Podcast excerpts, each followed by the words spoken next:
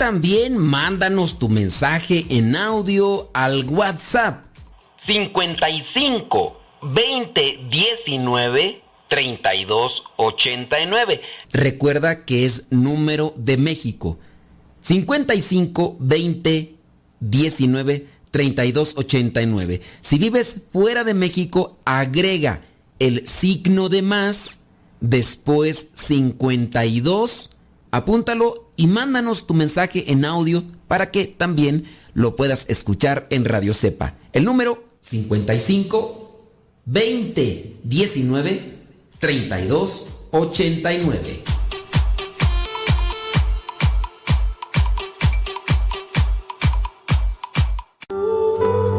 La verdadera oración nace del corazón, no de unos labios ágiles.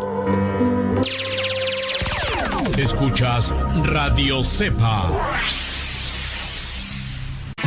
Vosotros sois la sal de la tierra. Vosotros sois la luz del mundo. Paz y amor hermanos, soy Luna Eikar y desde Colombia quiero enviar un saludo muy especial a todos los radioescuchas del equipo de Radio Cepa. Sigan aquí, conectados con la mejor programación. Dios les bendiga.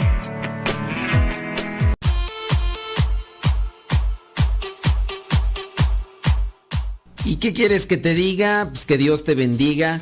Muchísimas gracias por eh, darnos esa oportunidad de llegar hasta donde tú te encuentres. Vamos a realizar o vamos a tratar de sí, de realizar vamos a realizar el programa y vamos a tratar de dejar una reflexión en sus vidas. ¿Me dan la oportunidad? Bueno, yo espero que me den la oportunidad y espero que lo podamos realizar. Puedes mandarnos tus preguntas con relación a la fe, cuestiones de la Biblia, cuestiones de, doctrina. Vamos a tratar de responder preguntas, ¿qué te parece? Y también en su caso, pues vamos a tener ahí ya presente lo que vendría a ser testimonios. Testimonios. Eh, por ahí estaba leyendo el testimonio que quiero compartir.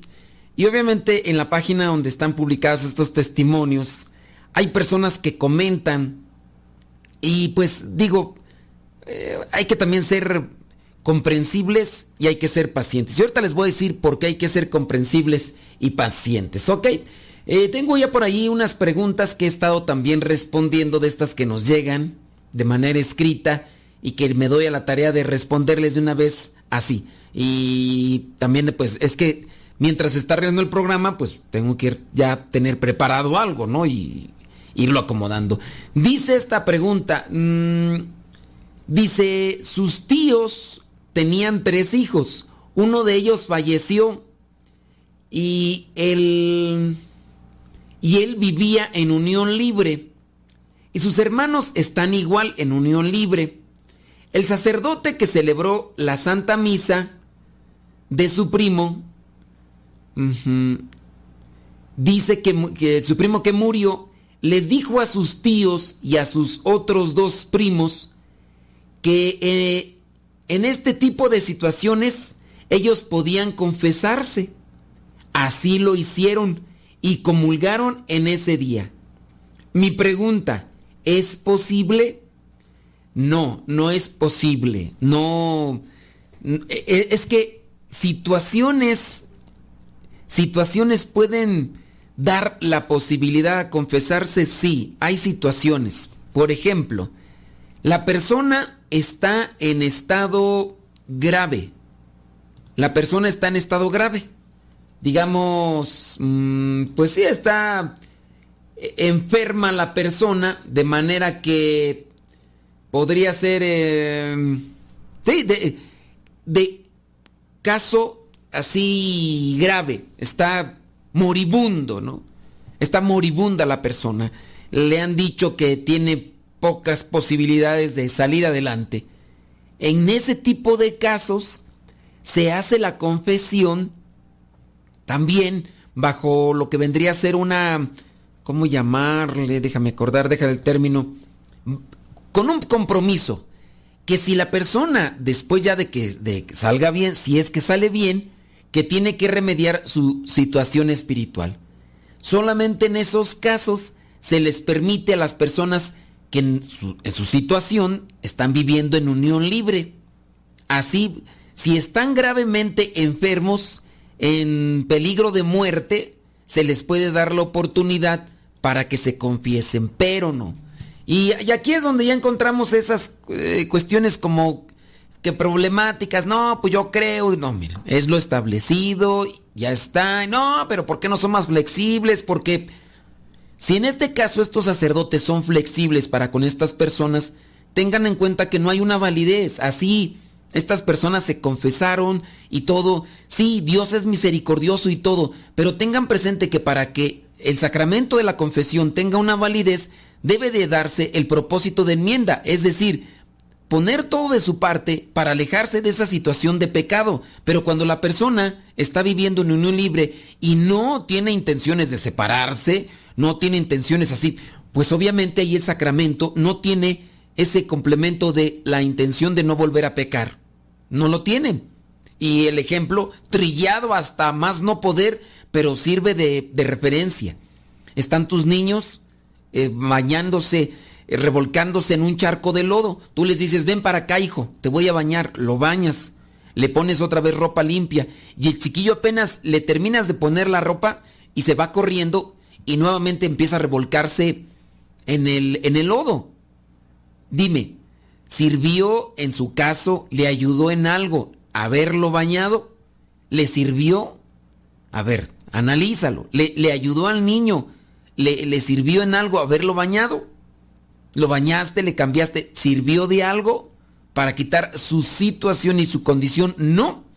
A menos de que, ok, ya jugó el niño, ya dijo que ya no va a regresar, que ya tiene, ahora sí, muy bien, bañalo, lávalo y cámbialo. Y ahora sí, mira, ándele así, ahora sí, más bonito. Lo mismo sucede, es un ejemplo trillado que traigo al más no poder, pero es una referencia. Así es, en su caso, no sé, a veces los sacerdotes queremos ser muy paternalistas y decimos cosas y hacemos cosas que no son una realidad. Por ejemplo, murió. Y como murió, entonces, ¿qué es lo que nos viene a nosotros a la mente? Decirles, no se preocupen, no lloren, miren, él ya está en el cielo. ¿Cómo tienes la seguridad? Recordemos, si son niños, en su caso, la iglesia viene a presentar como una, un estándar de que los niños todavía no tienen una conciencia clara. hay personas que incluso me han querido rebatir si no, pero ¿cómo no van a tener una conciencia? O sea, sí, pero no puedes decir un niño de 10 años ya sabe realmente lo que quiere y elige lo mejor para su vida a comparación, por ejemplo, de una persona que ya tiene, si quieres tú, 25 años. No puede. Incluso hasta lo que vendría a ser un proceso de reflexión, de análisis, no, no lo tiene. Así, pues posiblemente habrá niños o niñas ahí brillantes, niños que son prácticamente fenómenos, o sea, que, que sobresalen por encima de los demás. Pues sí, posiblemente sí, pero en el estándar los niños se manejan más bien por impulsos o por incluso hasta por una situación, hasta si tú quieres, instintiva. Veamos, por ejemplo, los niños pequeños, cuando se hacen del baño, los que están así pequeñitos, se hacen del baño y se sienten incómodos, lloran y entonces la mamá se da cuenta que está sucio o que a lo mejor el niño tiene hambre cuando ve que no está sucio y así es lo que hacen las mamás, ¿no? Está llorando el chiquillo y llegan y dicen, a ver, le tocan allá, dicen, la, ya trae la mantadota, está incómodo, cámbialo, ¿no? No, está la mantadota, dicen, a, tener hambre, álzalo. A ver, es que acá, no le hemos dado, ¿hace cuánto rato que le... Por instinto buscan ese tipo de recursos. En el, caso de los niños, muchas de las veces hacen las cosas así más bien instintivas y a veces por, por gustos. Le gusta esto, lo hace. No sabe si le dices al niño, a ver, está tomando el niño agua, eh, bebidas azucaradas, la soda o refresco, y el niño le gustó. Entonces deja llevar por los gustos, le gusta. Ya está tomando mucho refresco, ya no quiere leche, de hecho. Ya puro refresco. Entonces se está manejando paz por los, por los gustos y, tú dices, es que este niño no le está, no le está sirviendo, no está ayudando. Oye, ya no, ya no tomes esto, que te va a perjudicar, que te va, eh, y entonces, los niños regularmente no tienen una conciencia ya clara, moldeada, definida, a como si la tienen o la tenemos ya los grandes. Y aún así, hay gente labregona, de verdad, que todavía no tiene su conciencia definida y clara. Ya tiene 40 años y anda queriendo vivir todavía como si tuviera 15 o 20 años o veintitantos años, como si fuera un chavalón anda por ahí de Don Juan, de aquí. Oye, está casado, tiene hijos y por ahí se anda queriendo ligar a una muchacha como casi prácticamente eh, como si fuera su hija, de la edad de su hija, vendría a ser como su hija, esa muchacha a la que se anda queriendo ligar. Y obviamente aquella se deja ir porque como este trae dinero y le está ofreciendo, ya está ahí el sugar daddy, ¿no? Y así ya también podría ser la mujer, ¿no? La cougar y lo demás.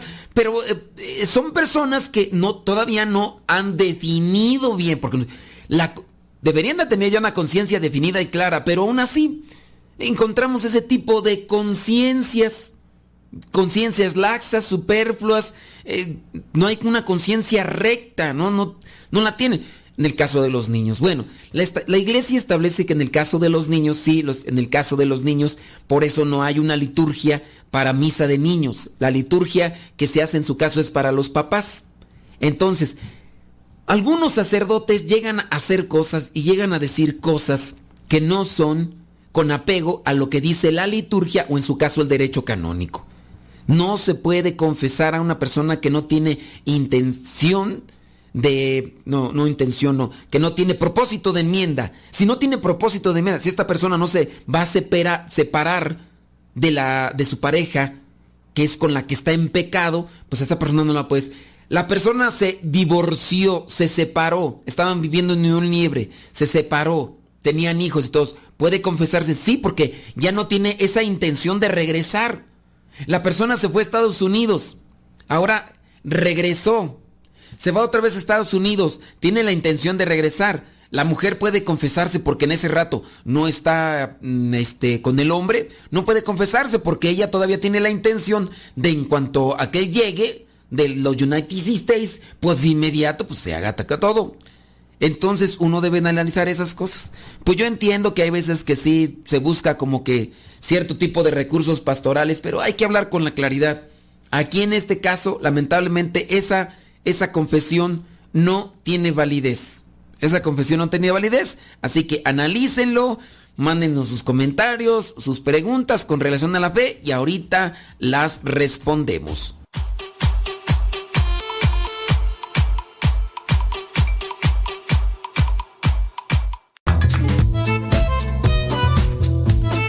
Si tienes preguntas para el programa, ve a la página de Facebook programa Evangelizar sin tregua y ahí déjanos tu pregunta y también ten paciencia para que podamos responder. Recuerda, la página se llama Evangelizar sin tregua. Programa Evangelizar sin tregua. Así se llama la página, programa Evangelizar sin tregua y ahí déjanos tu pregunta y vamos a responderte aquí en el programa.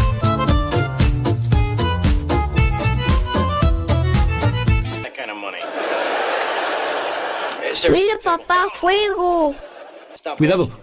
No agarres las veladoras del altar. ¿Qué no sabes que te puedes quemar? No lo regañes. Mejor apaguemos velas y veladoras y escondamos cerillos y encendedores para que no se queme. Es muy fácil prevenir quemaduras. La prevención es vital. Mamá, ya te dejé mi ropa para que la laves. Mamá, ¿no has lavado los trastes? Vieja, ¿a qué horas me planchas la ropa? Las obligaciones del hogar son de todos los que viven en el hogar. Ya lavé mi ropa, ma. Todos los trastes están limpios y barrí la sala. Listo, vieja.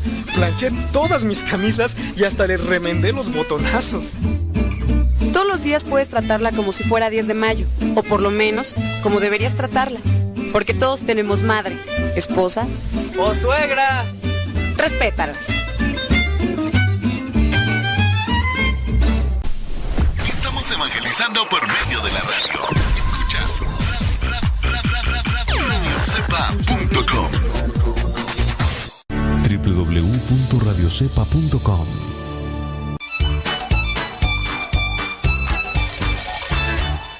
Estás escuchando La Cepa, la estación de los misioneros servidores de la palabra.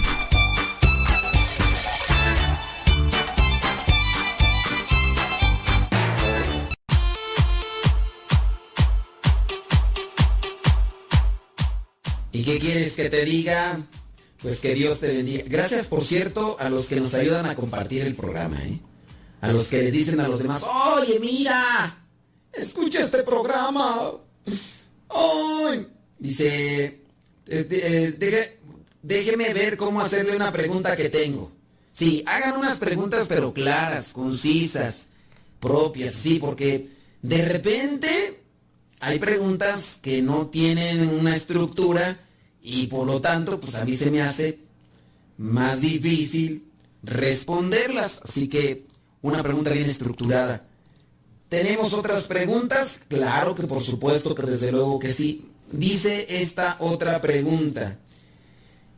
Una persona que vive en unión libre me dice que pide por mí cada vez que reza el Santo Rosario.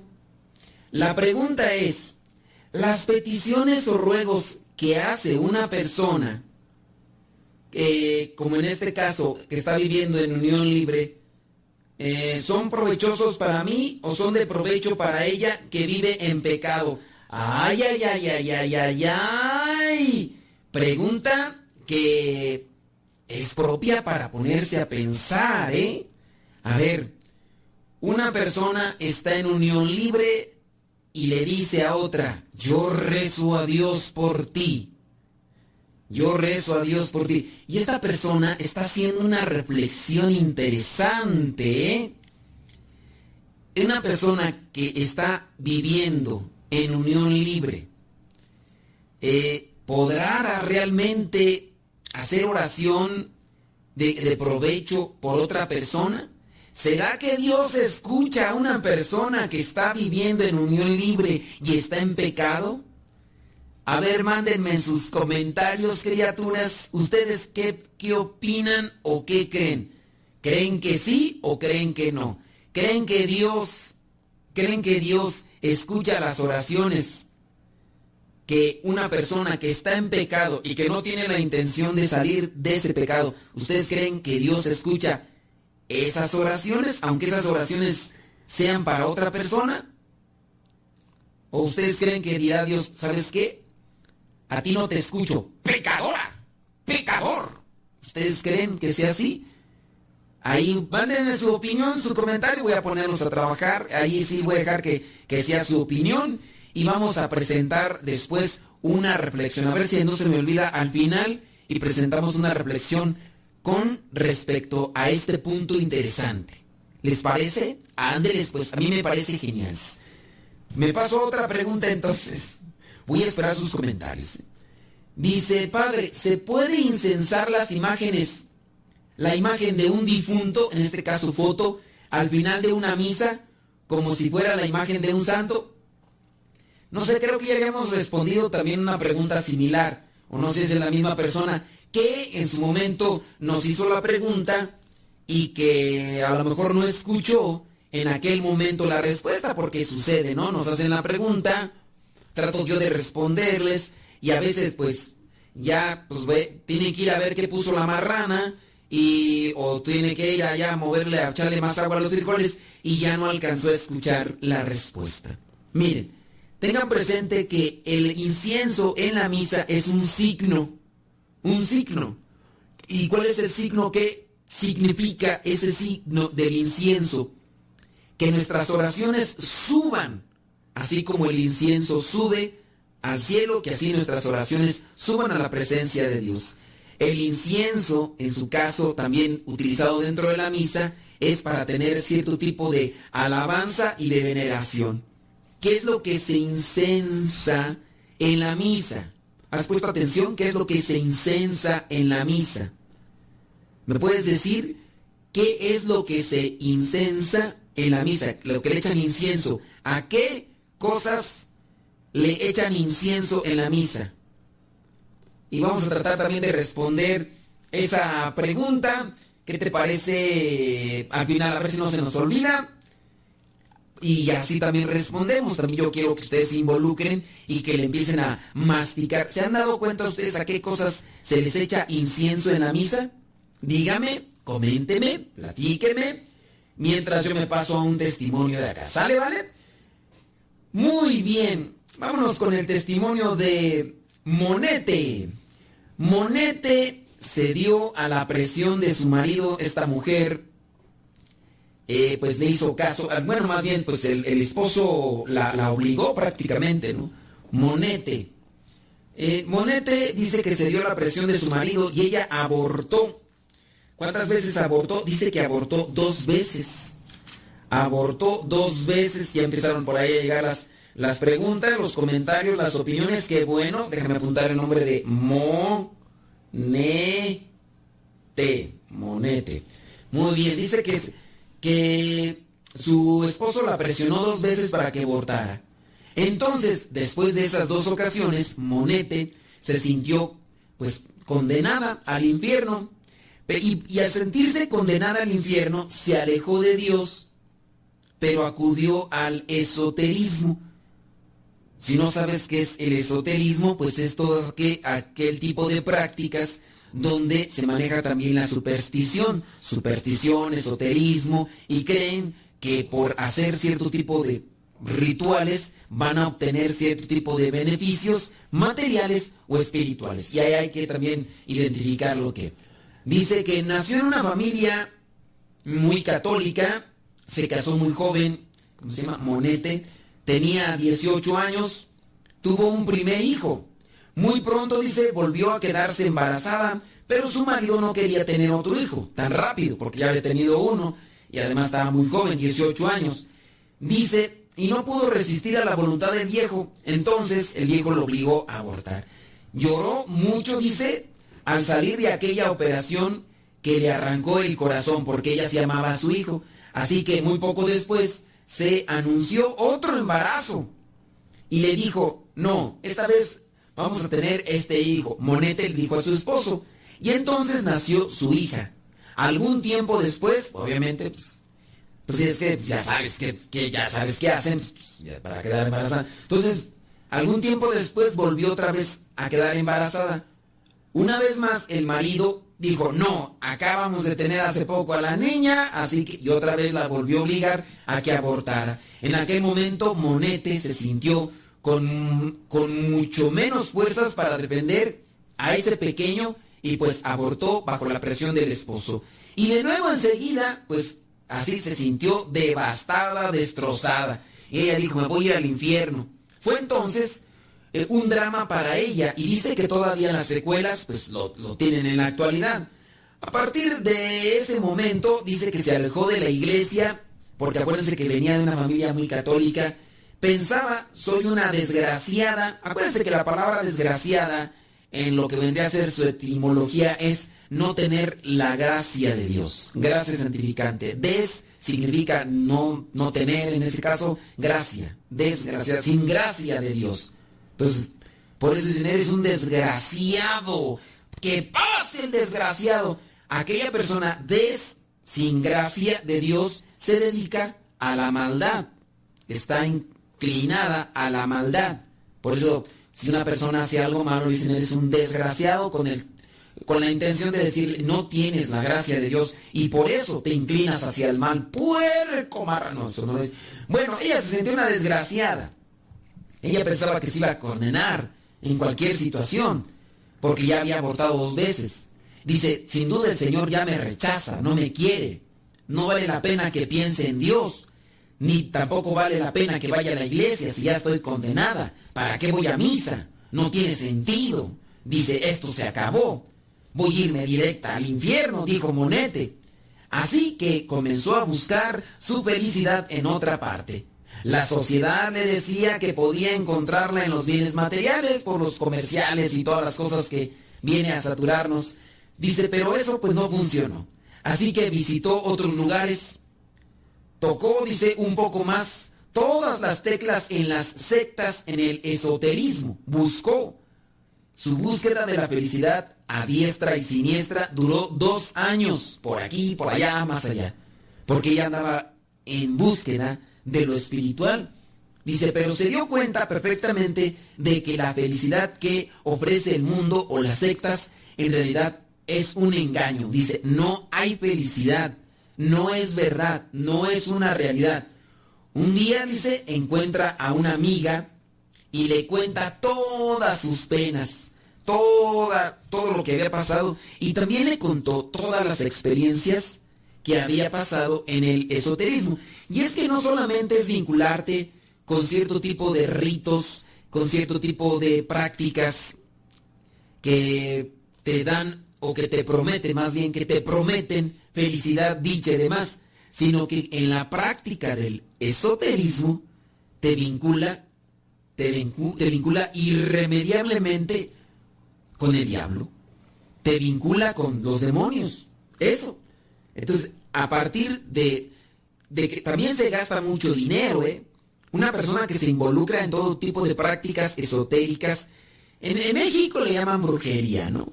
En México están los chamanes, están las, eh, las personas curanderas que les llaman, que se dedican a toda esta cuestión de la brujería y demás. Todos estos que te tallan con un huevo y que te pasan una rama de pirul y, y todo lo demás. Pero, ¿saben qué? Tenemos que hacer una pausita. Yo le invito para que nos mande sus comentarios, que nos mande sus preguntas y qué le parece. Ahorita las leemos.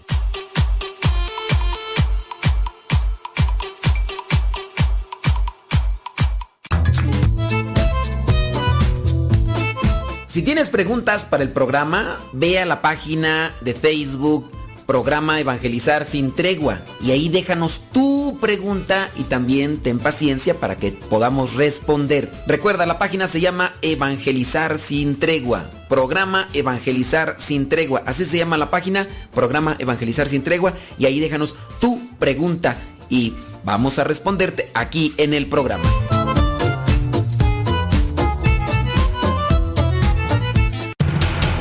Radio Cepa, Radio Católica por Internet que forma e informa.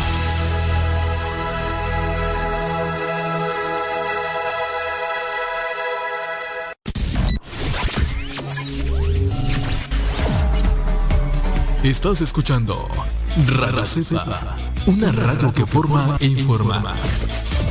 Yo salto pa'l Señor, oh, eh, oh, ah. Estás escuchando Radio Cepa, la estación de los misioneros servidores de la palabra. Sigue con nuestra programación. Estás en radiocepa.com.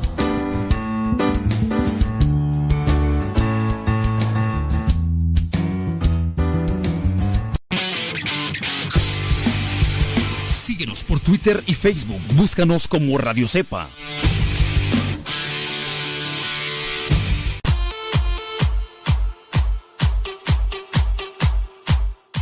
Vientos huracanados, eso es Toño, Pepito y Flor.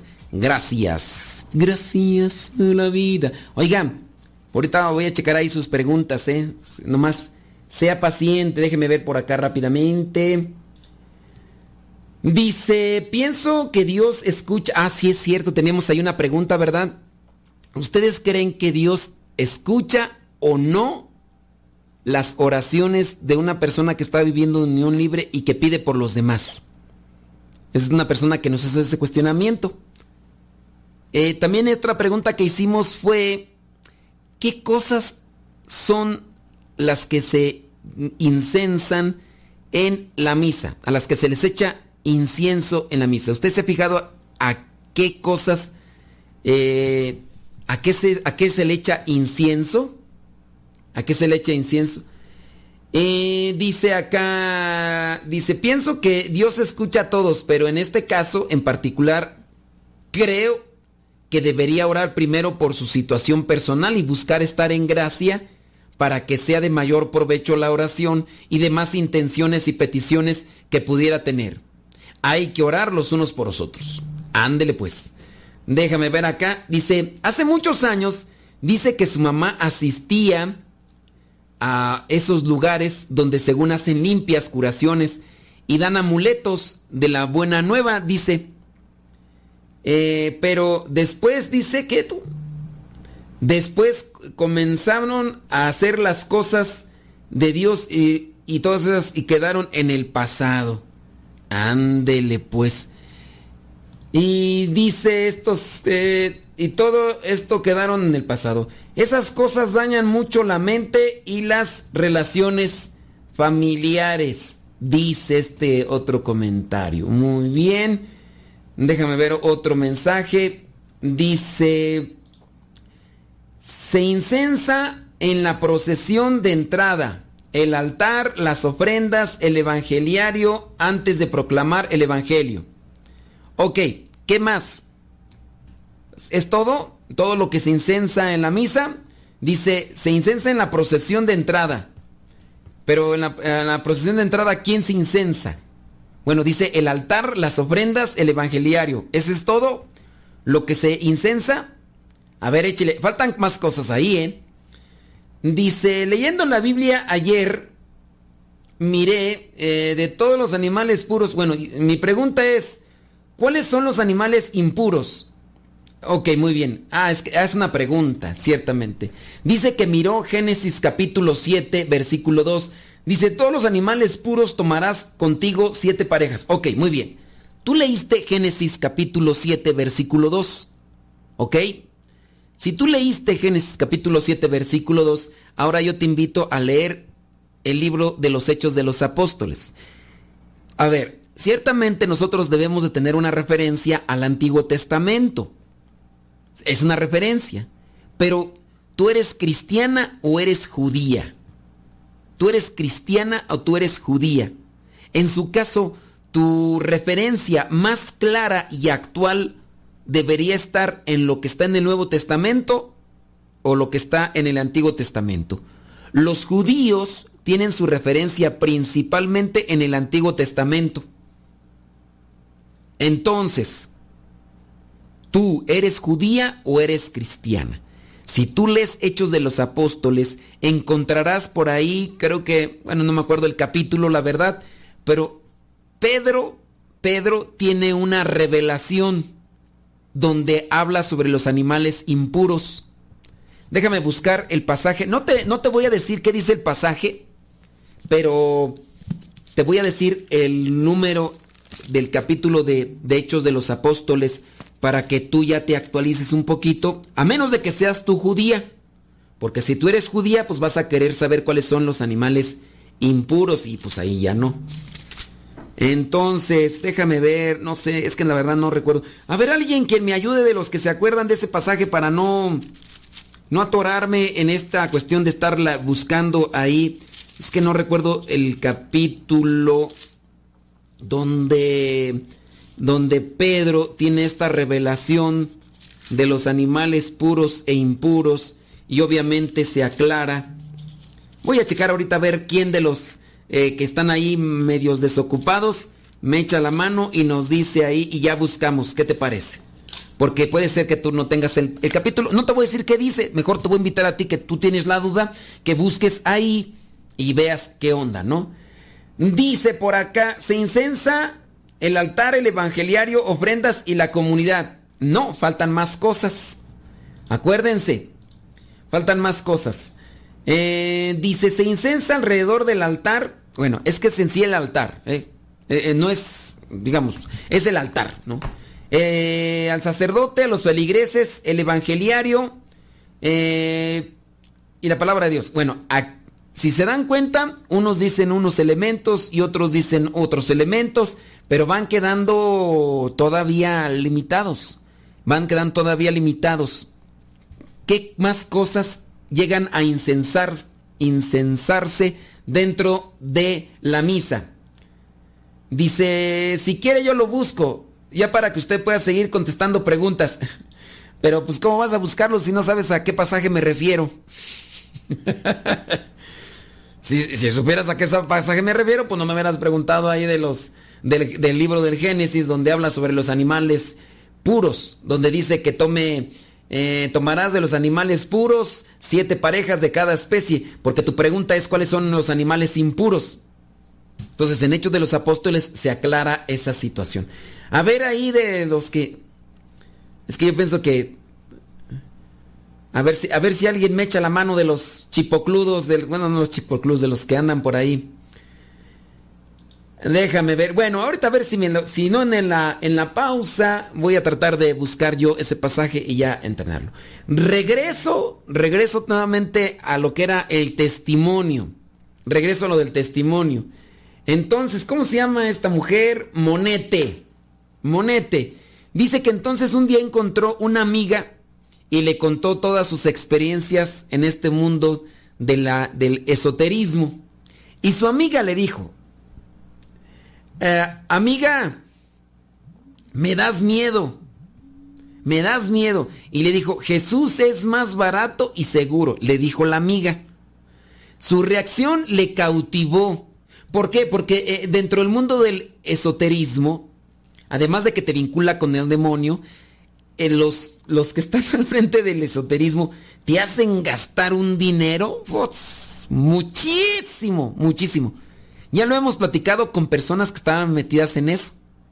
Ahorita, pues a la que tengo presente es a la señora Yurani, que es una de las vecinas aquí que tengo, y también a la señora Silvia.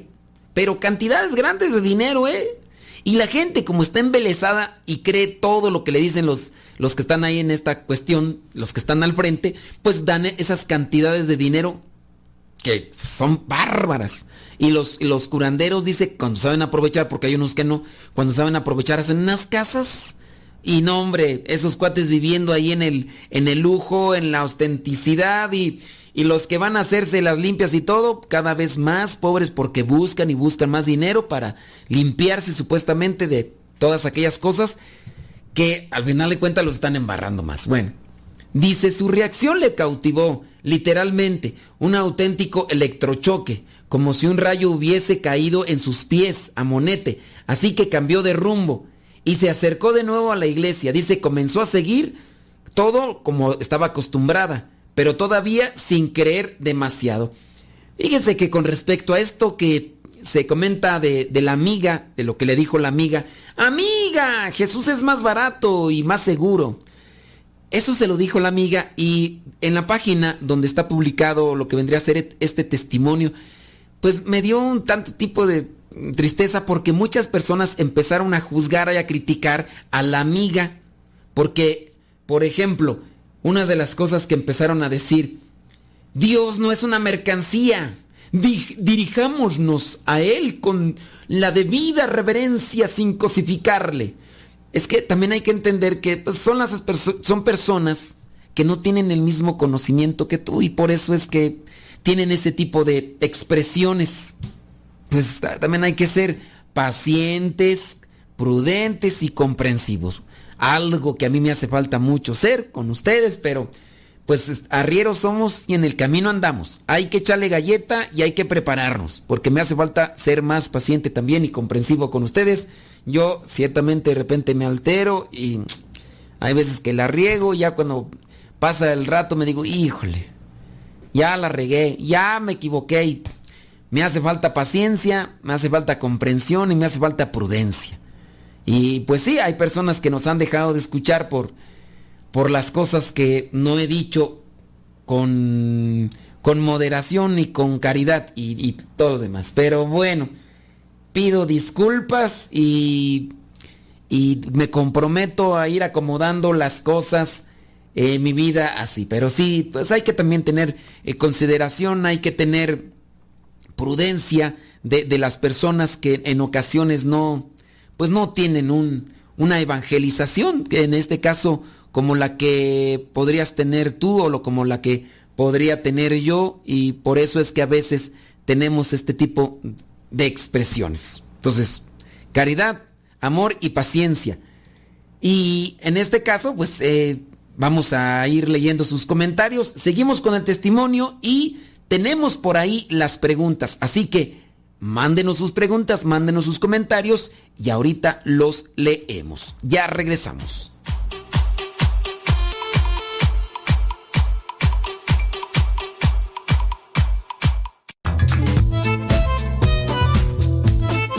Si tienes preguntas para el programa, ve a la página de Facebook Programa Evangelizar sin Tregua y ahí déjanos tu pregunta y también ten paciencia para que podamos responder. Recuerda, la página se llama Evangelizar sin Tregua. Programa Evangelizar sin Tregua. Así se llama la página, Programa Evangelizar sin Tregua y ahí déjanos tu pregunta y vamos a responderte aquí en el programa.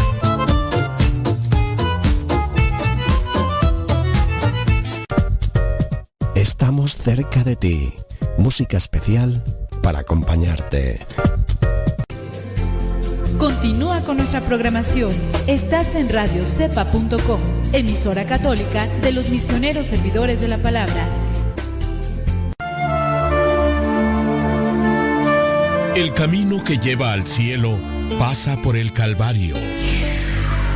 Escuchas Radio Cepa.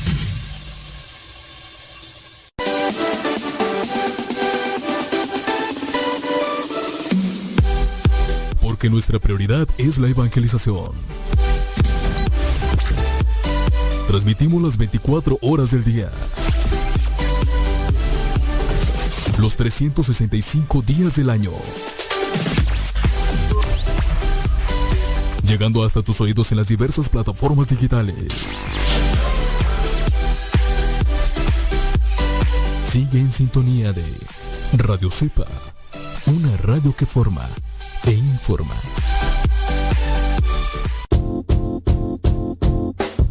Oh, hola padre, somos las hijas de Laura y lo escuchamos desde Denver. Este programa nos ha ayudado en la escuela, nos gusta la trivia y todos los días lo escuchamos y todas las mañanas. Saludos a mi hermana. Hola padre, Dios lo bendiga. Me gusta la pregunta preguntona. Saludos desde Denver. Adiós.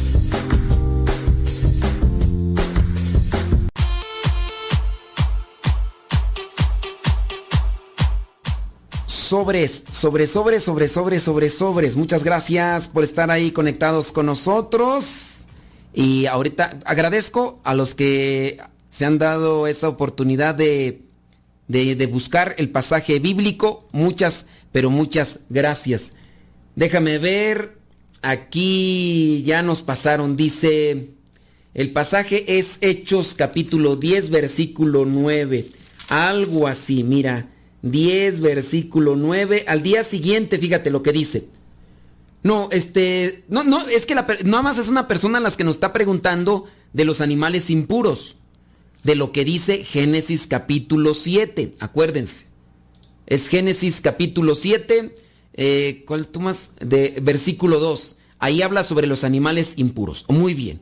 Ahora vayamos a Hechos de los Apóstoles, capítulo capítulo 10, versículos del 9 al siguiente día. Quería, déjame ver, entonces había una voz, Contestó, no, señor, nunca he comido, no, ni comeré. La voz dijo, nada es profano. Aquí está, mira. Hechos capítulo 10. A ver, la persona ahí que nos estaba preguntando. Hechos capítulo 10, versículos del 9 al versículo eh, 18.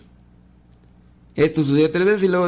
Sí, al 18. Ahí está. Para la persona que quiera distinguir entre los animales impuros que se señalan, porque pregunta la persona, ¿quiénes son, ¿cuáles son esos animales impuros que dice Génesis capítulo 7?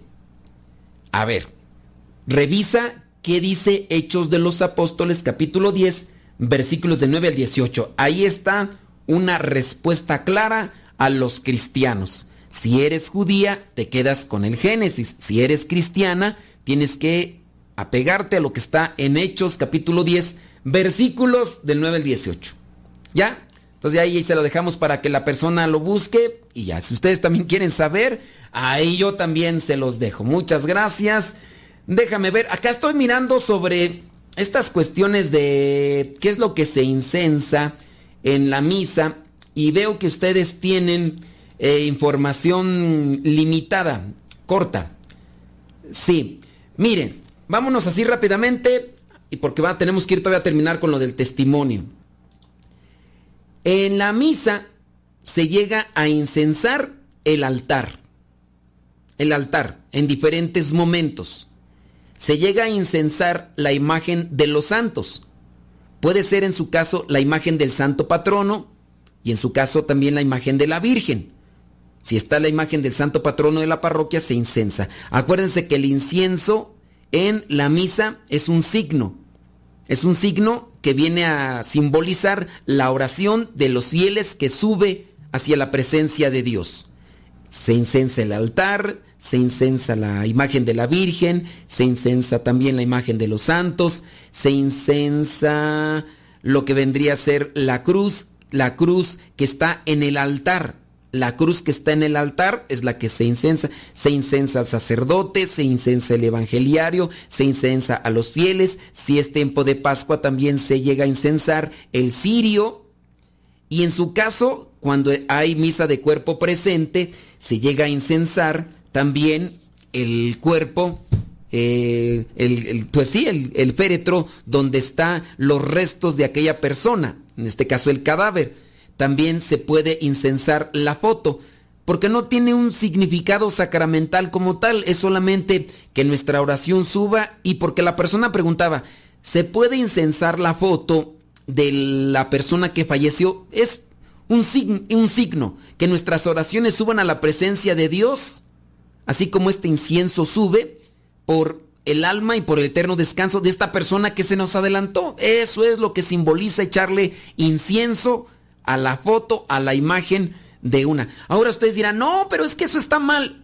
Calmantes, porque también a ustedes los feligreses se les echa incienso, no solamente al sacerdote, no solamente el evangeliario, no solamente el altar, no solamente la cruz alta, sino también a ustedes, en cierto momento, no solamente al sirio. Que también nosotros seamos agradables y subamos a la presencia de Dios. Eso es. Ya, listo. ¿Qué, ¿Cuál era la otra, pregunta tú? Bueno, creo que eras, esas dos eran las, las preguntas, ¿no? A ver si no se...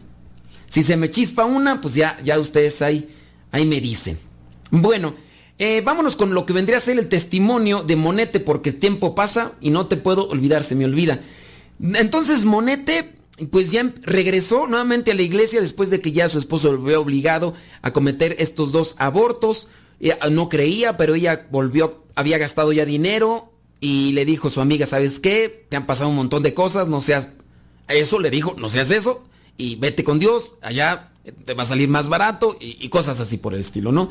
Entonces dice que Monete conoció a un sacerdote a quien le contó todo y le dijo, Monete, todo esto está muy bien, pero no has venido a confesarte. O sea, le comentó que ya había regresado a la iglesia. Dijo, está muy bien que regresaste a la iglesia, pero no te has confesado. Dice, eh, y, nuevamente sintió un electrochoque como cuando escuchó a su amiga que le dijo, no hombre, pues estás mejor con Dios. Así que se tiró de la silla, lloró, gritó y comenzó a confesarse. Dice, esa confesión, esa confesión fue un momento extraordinario porque lo hizo con dolor y también lo hizo con propósito de enmienda. No quiero volver a hacer aquello. Por eso es que la confesión le supo también y le aprovechó también. Lo hizo con dolor de pecado, que es uno de los elementos que debe de incluir una confesión, con dolor de haber pecado, pero también con propósito de enmienda. Por eso es que las, la- le supo a Gloria esa confesión. Entonces, finalmente este sacerdote le sugirió, dale un, dale un nombre a tus hijos. Lo hizo, desde entonces reza por sus hijos. Aunque sepan que los niños abortados en sí no necesitan de nuestras oraciones, ellos no han cometido un pecado para no gozar de la presencia de Dios. ¿Ustedes creen que... Ah, ya me acordé de la otra pregunta tú.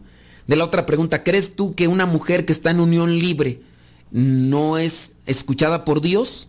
¿Crees que una persona que vive en pecado no, no escucha, Dios no escucha sus oraciones? Bueno, el sacerdote le sugirió, le sugirió eso, que le pusiera nombre a sus niños a, a los que había abortado y que rezara por ellos. A partir de esa confesión se acercó aún más al Señor, dice todos los años hace un retiro, fíjate, todos los años hace un retiro, porque busca nutrirse y llenarse de Dios. Dice, el último día del retiro un sacerdote le dijo, hay aquí alguien que sufre en su matrimonio. El Señor está sanando su corazón. Tomó esas palabras como dirigidas para ella, para Monete, porque era exactamente lo que estaba viviendo. Al día siguiente, ya en el tren de regreso a casa, sintió que el amor de Dios inundaba todo su ser. Eh, sintió que el Señor curaba las heridas de su alma, que pues ras- sanaba sus moretones. Dice, fue muy dulce, fue muy bello, fue una caricia de Dios haber recibido el sacramento. 25 años después, cada vez más feliz, al acercarse a Jesús y a la iglesia, encontró lo que buscaba, la felicidad.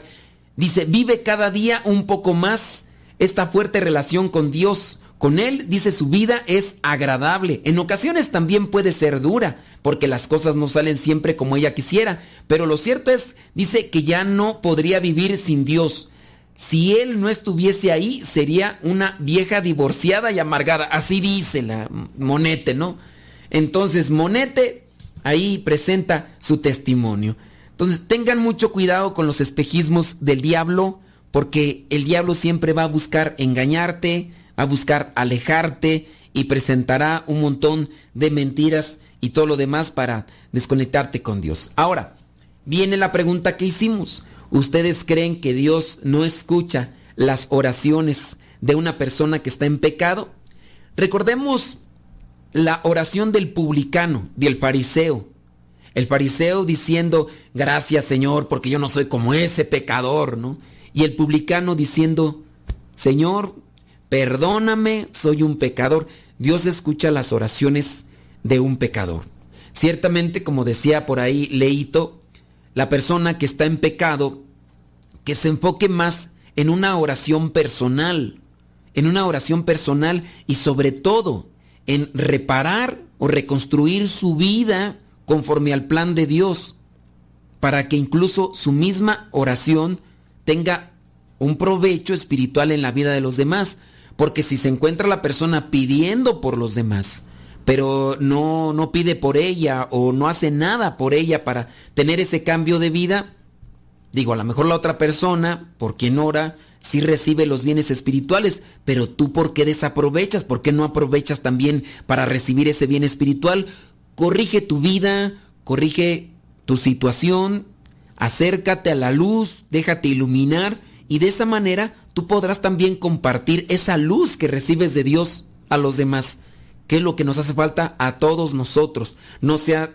necesario que estemos en una situación como nos presenta esta persona, que estemos en un pecado prácticamente mortal.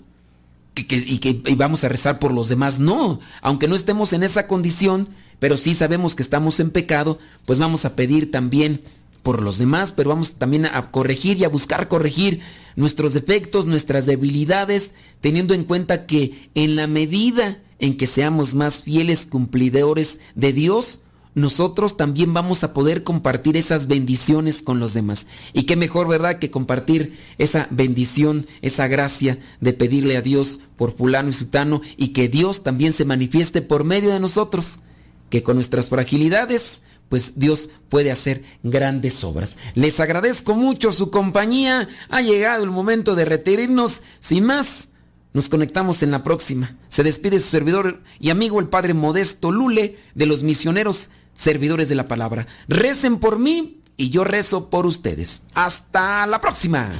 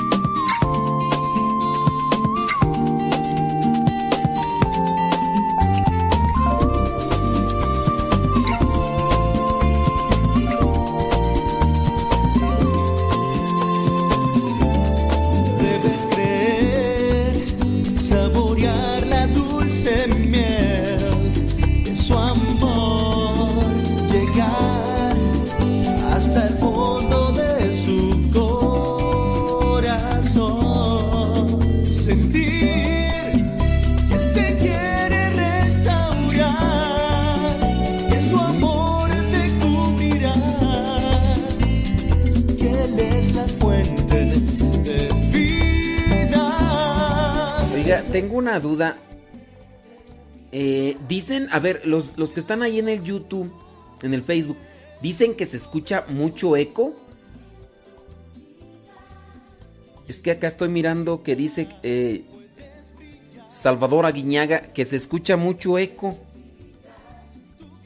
Pero también ahí mi prima Lupis dijo que se escuchaba mucho eco. ¿En YouTube se escucha eco?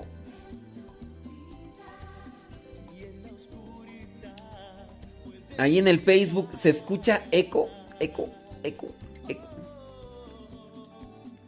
Es que yo ya revisé. Y pues... No. E, En, en YouTube se escucha eco. A ver, por favor. En el Facebook se escucha eco. Dice que hace rato sí se escuchaba eco. O sea que sí se escuchó durante un tiempo. ¿Cómo estuvo ahí el asunto? ¿No, ¿no se acuerdan en qué bloque se escuchaba? Dice Maribel que en, Facebook no se escucha. Leonor sí. Se estaba escuchando eco, pero ya se compuso. Entonces fue nomás un ratito o-